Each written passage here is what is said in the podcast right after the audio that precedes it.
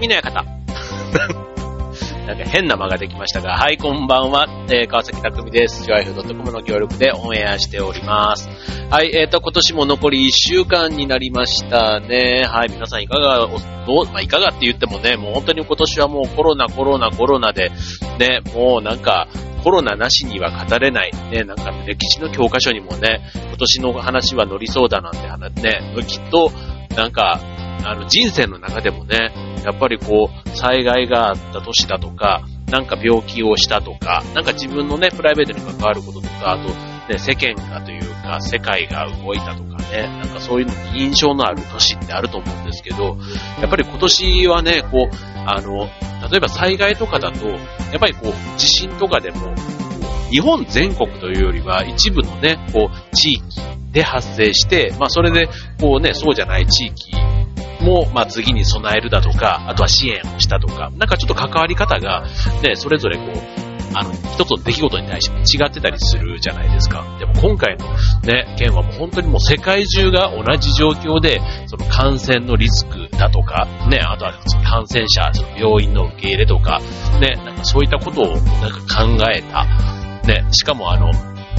日本だけじゃなくて、本当にもう世界中、ね、むしろ日本よりひどいところがたくさんあるみたいな、そういう中で、ね、今年がたまたま東京オリンピックが重なってたっていうのも、またこの、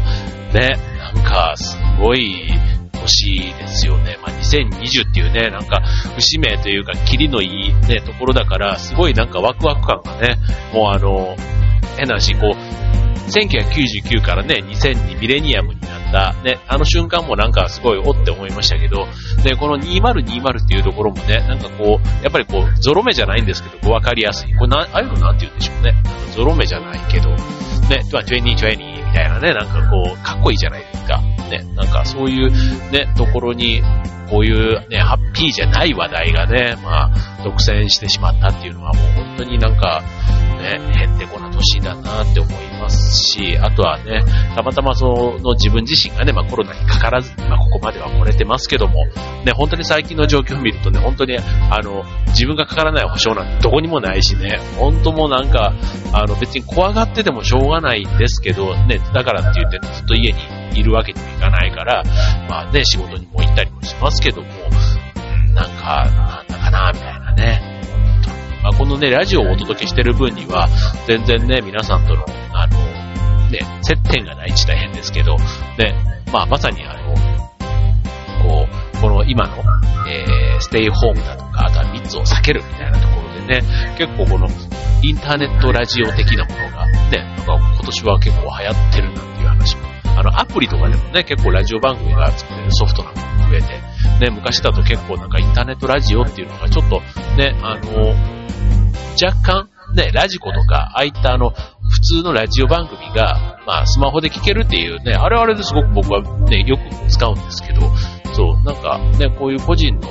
こうラジオ番組が、インターネットラジオ以外でもね、アプリでもっと手軽に気軽になんていうのがね、もう出てきたりすると、ちょわへよ、ちょっと頑張らないとな、みたいな、なんで、なんかね、はい、そんなこと思いながら、はい、えーと、かれこれね、十、十何年だろう、十、今、2年ぐらい、え、もうなんのかな、ね、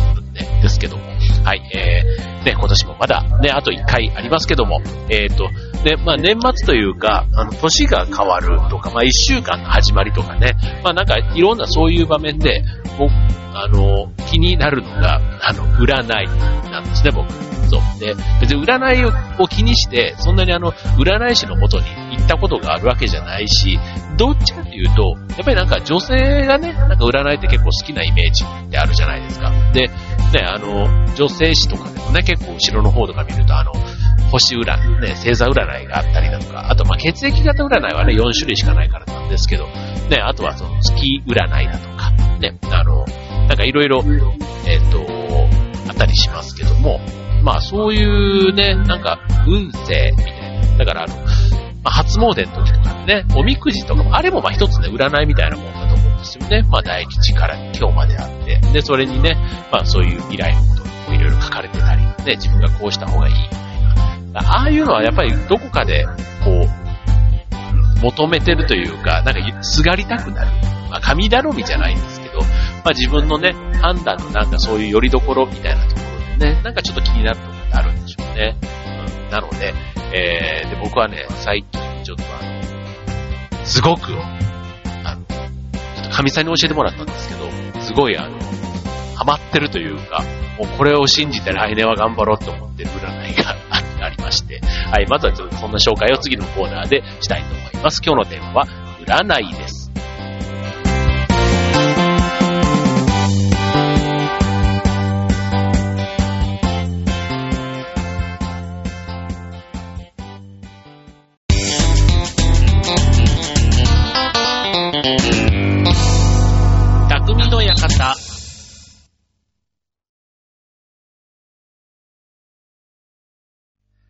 はい、えー、今週の匠の館は、占いということでね、まあ来年2021年、ね、まあ今のね、この年末でも来年はこんな年っていうね、まあ来年を占うっていうのも一つあるでしょうし、まあ年が明けてから、ね、今年はこんな年に、みたいなことでね、まあ占いのこう記事なんかをね、見たりとか、まあネットでもね、結構いろんな占いのサイトもあったりしますけども、まあ占いと言いましても、まあたくさんね、ほんと種類があります。はい。で、僕はさっきあのね、あの、来年のね、運勢をちょっとあの、たまたま、あの、見たやつで、これはもうまさに自分が当てはまるなと思って、ちょっとあの、なんだろうな、あの、5つぐらい切り口が書いてあったりするんですけど、3つぐらいが、なんかもう自分のね、やりたいことをなんかすごく後押ししてくれるような、なんかドンピシャなコメントが書かれていたら、結構ね、これあの、ちゃんと、本当になんか見てもらって、ちょっとそこに、こう、自分を、こう、なんか乗せていくというか、なんかこう、ね、な、な、まあそういうね、ところ、まあ信じるものは救われるというのが、なんかわかんないですけど、なんかそういうね、力がもしかしたらあるんじゃないかな、なんて思って、ちょっとご紹介というか言うんですけど、そう、その占いというのはね、椎茸占いというね、やつなんです。で、これね、あの、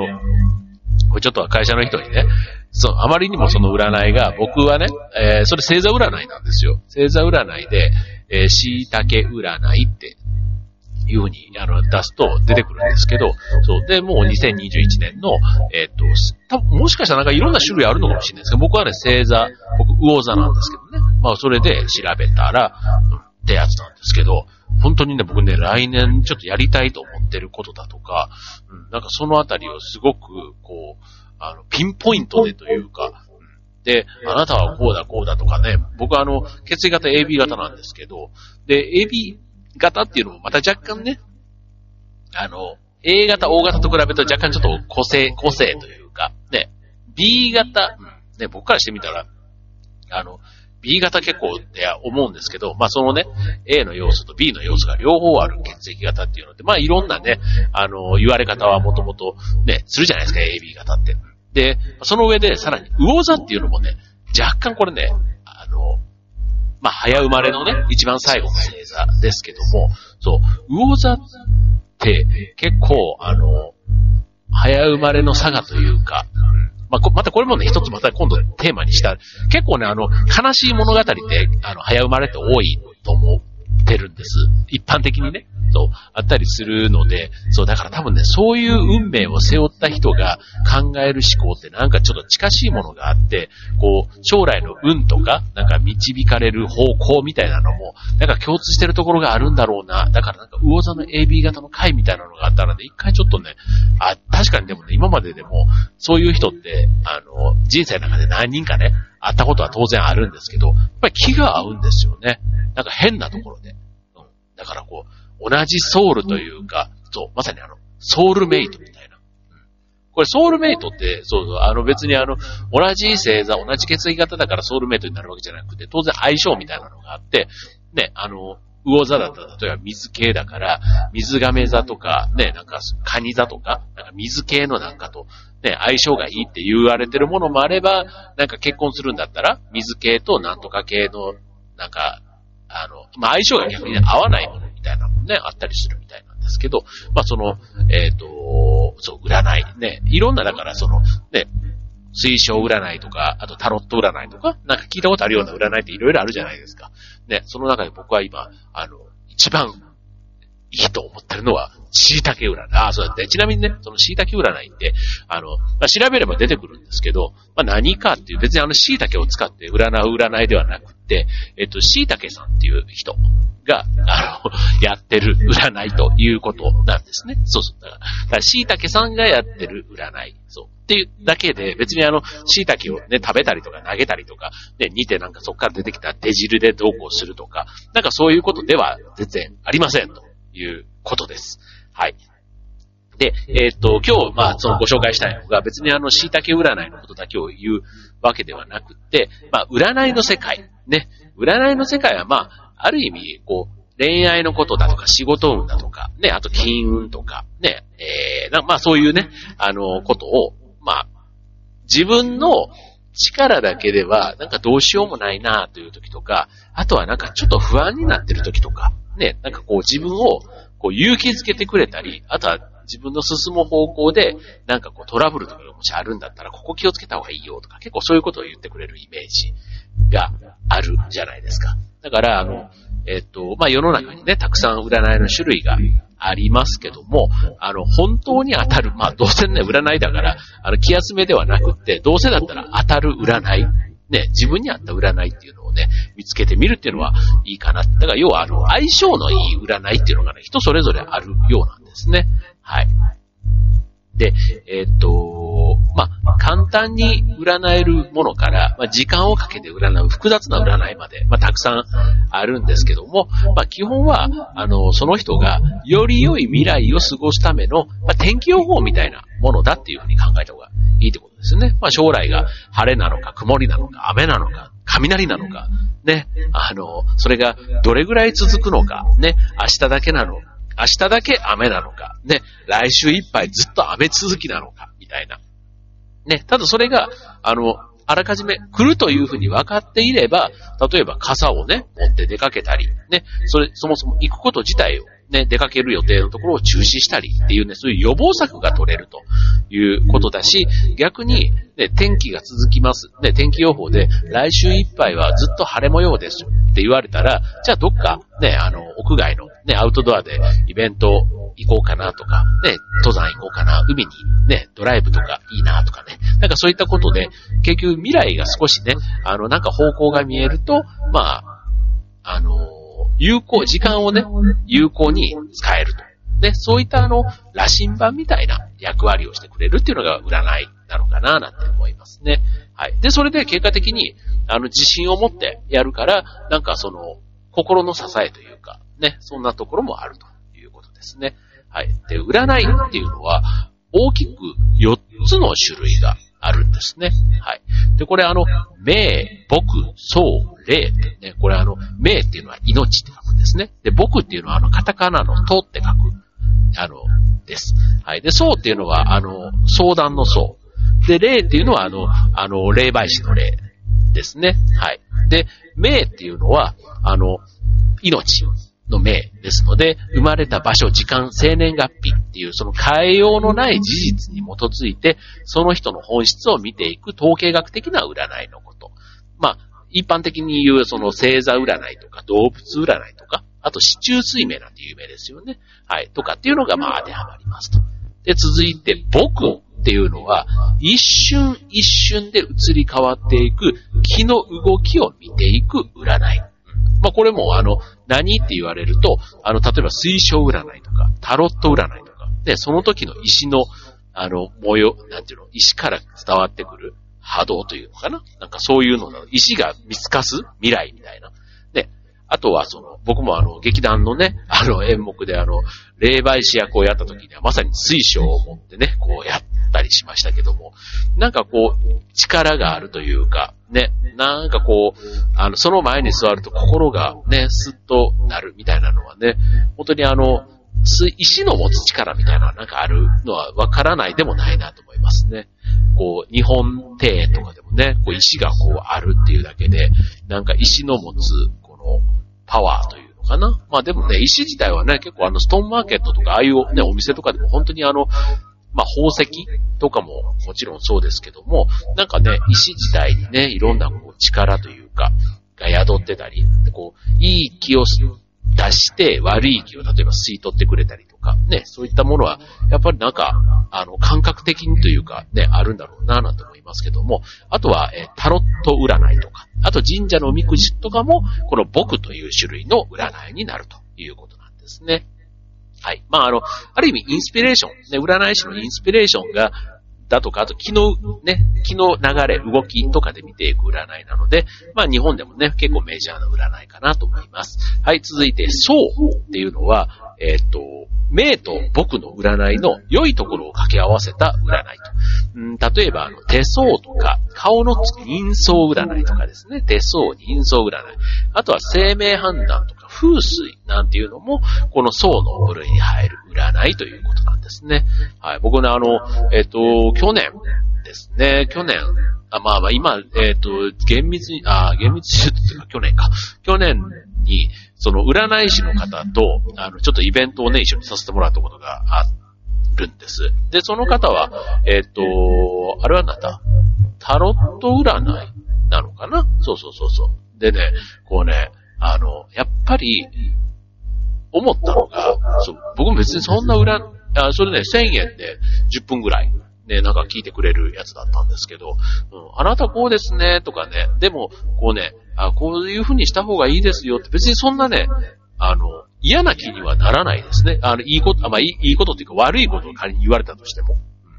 やっぱりなんかね、どっかに心当たりがあるというか、そう。で、まあ、言ってる方もね、まあそれなりにこう無難なことというか、なんか、ね、あのー、誰にでも当てはまらんのこと言ってんだろうな、みたいなこともね、ちょっとあの、占いに対して半信半疑みたいな気持ちがあると、なんか思ってしまいがちなんですけども、そう。まあ、ただね、なんかやっぱりその占いの先生の人柄じゃないけども、うん、なんか話し方とか、うん、なんか聞いてもらえると心がこうね、落ち着くようなところはあ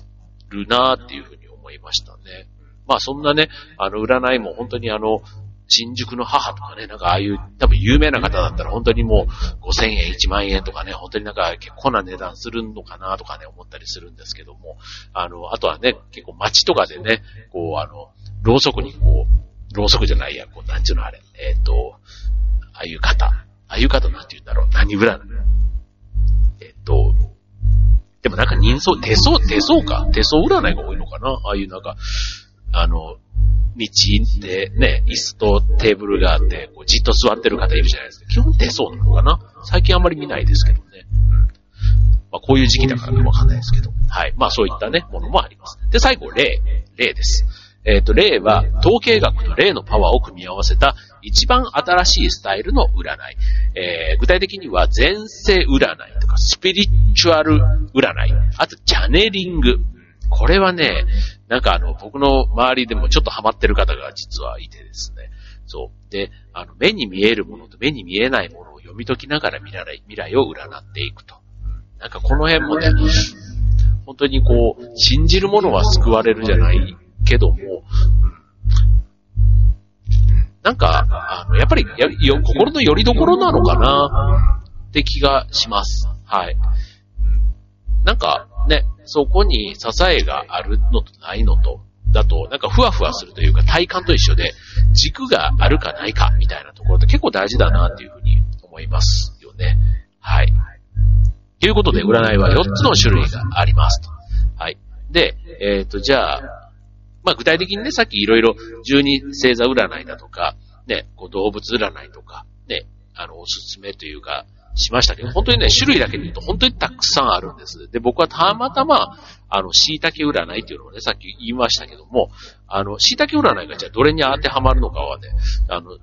えっ、と、まあ、さっき言ったあの、星座占い、まあ、星座から紐づいてるから、まあ、そっちの方でいいかなと思うんですけど、えっ、と、まあ、当たる的中率が高いと言われる占いとかね、ちょっと気になりますよね。それをちょっとじゃあご紹介しましょう。はい。で、せっかく占いをするんだったらね、まあ、少しでもね、現実的な占いをしたいということで、えっ、ー、と、人気があるよく当たる占いっていうのは、えっ、ー、と、ここで言うと、3つ、ね、えー、すごいなんかね、ちょっと読み方が合ってなかったらすいません。えっ、ー、と、シビトス、えっ、と、紫の微妙の美に、えっ、と、北斗出演のとに数。ね、多分、死び、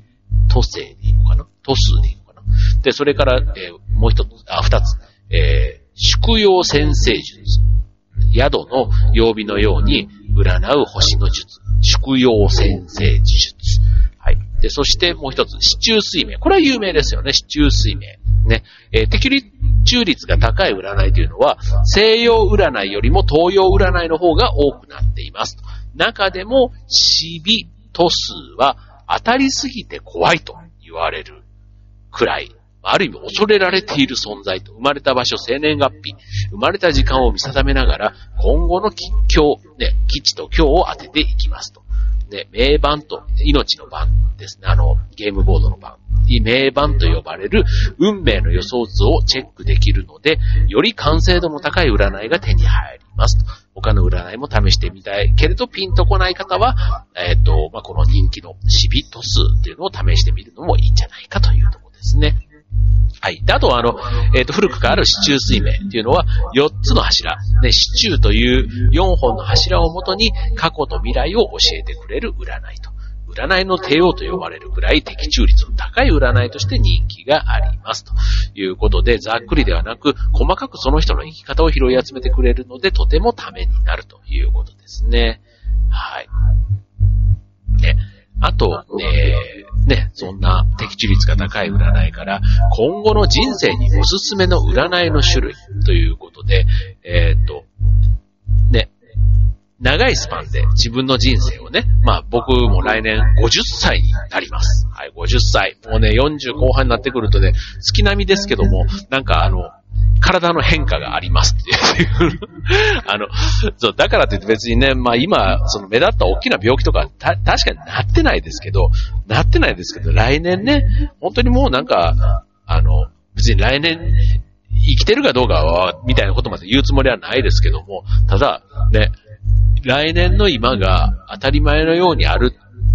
の、ある保証もないって大変ですけど、なんか結構そういう不安定さってありません？なんか。そう。だから、ちゃんと、そういう意味では今を大切に生きようみたいなね。まあそういうことですよ。今を大切にだし、ね、あの、ね、来年再来年のことより、まあ今を大切にだし、まあかといってね、未来のこともちょっとイメージしながら、今をね、生きたいな、みたいなこともあると思うんですけども、あの、その時にね、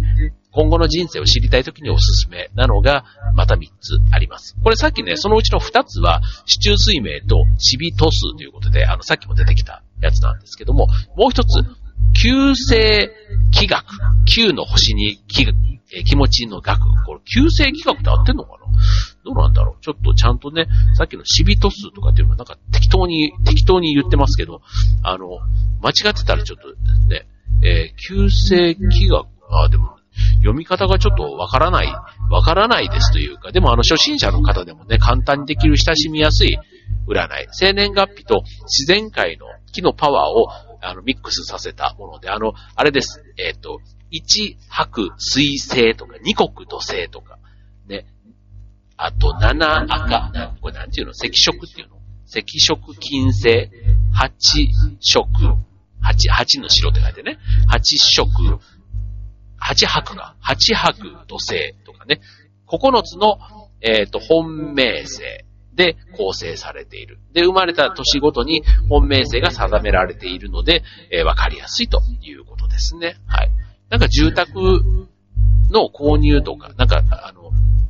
あまあそういうね、何を占いたいかみたいなところによってもね、いろいろこう、選び方というか、あの、キークポイントっていうのがあるみたいですけども、はい。で、さっきのあの、シビト数、ね、やっぱりシビト数で、あの、あっていました。で、これあの、海外でも結構ね、人気があって、えっ、ー、と、唐の時代、ね、中国の唐の時代から愛されていた歴史ある占い。生年月日と生まれたところ、生まれた時刻をもとに、えー、これからの未来を予言していくと。ね、なんとなく自分の生まれた時間、ね、あの、朝方だった、夜だった、昼だった、なんかそんなことはね、あの、聞いたことはあるかもしれないです何時何分みたいなのって、結構あの、ね、あの、自分の母子手帳とか、ああいうのを見ないとね、僕もあの、まあ、僕の頃の母子手帳だから、まあ相当古くって、うん、残、残ってはいるんですけど、なんか自分も今、なんとなく朝方だったな、みたいな。とこしか覚えてないんですけども、まあそういったのもね、ちょっとあの調べとくといいかもしれません。はい。で、えー、っと、まあちょっとそんなね、えー、っと、将来、未来を占うのに良い占いっていうのが、あの、そういう、今の3つが良いということですね。はい。まあなんか、あの、占いのね、本当に種類はたくさんあるんですけども、まあおすすめの占い、今みたいなね、まあ無難なところからまずやっていくっていうのがいいかもしれないですね。で、さっき言ったその金運とかなんとかみたいなね、まあ誰でもみんなちょっと興味関心がある。ね、健康運とかね、あると思うので、まあなんかそういう、あの気持ちが特に落ち込むような災難がね、あの、続いたりすると、こう自分の心の、こう、よりどころというか、ね、やり場が失われる、見失う時もあったりすると思うんですよね。だからそういう重たい気持ちを、こう支えてくれるのが、ある意味占いの役割なのかな、なんていうふうには思います。はい。まあ不安とかね、まあ焦りをこうね、ちょっと解消というか抑えてくれて、あの、希望の持てる、ね、こう、人生を送るための、まあ、ツールと考えて良いのではないでしょうか。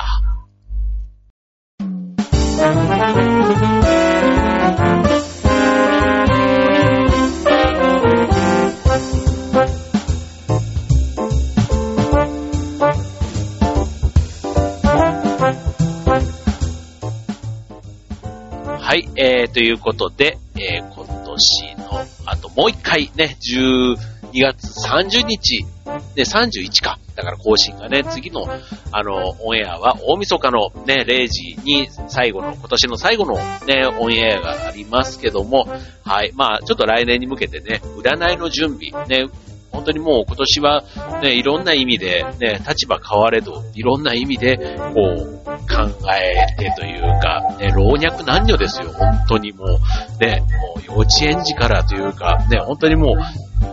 こう、意識のある人って言ったら変ですけど、あのね、まだ2歳3歳児だとね、よくわかんないみたいな感じかもしれないですけど、4歳ぐらいからだとね、もう集団生活をしたりするじゃないですか。もうそしたらみんなマスクして手洗いというか消毒してとかね、もうなんかわけわからないまんま、そういうもんだと思って、幼少期を過ごす、ね、その大事な1年が今年ね、あったわけですけども、ね、これ別にあの1年がね、こう、年を取れば取るほど1年がある、ね、早いから1年のね、長さみたいなのが全然違ってきますけども、あの、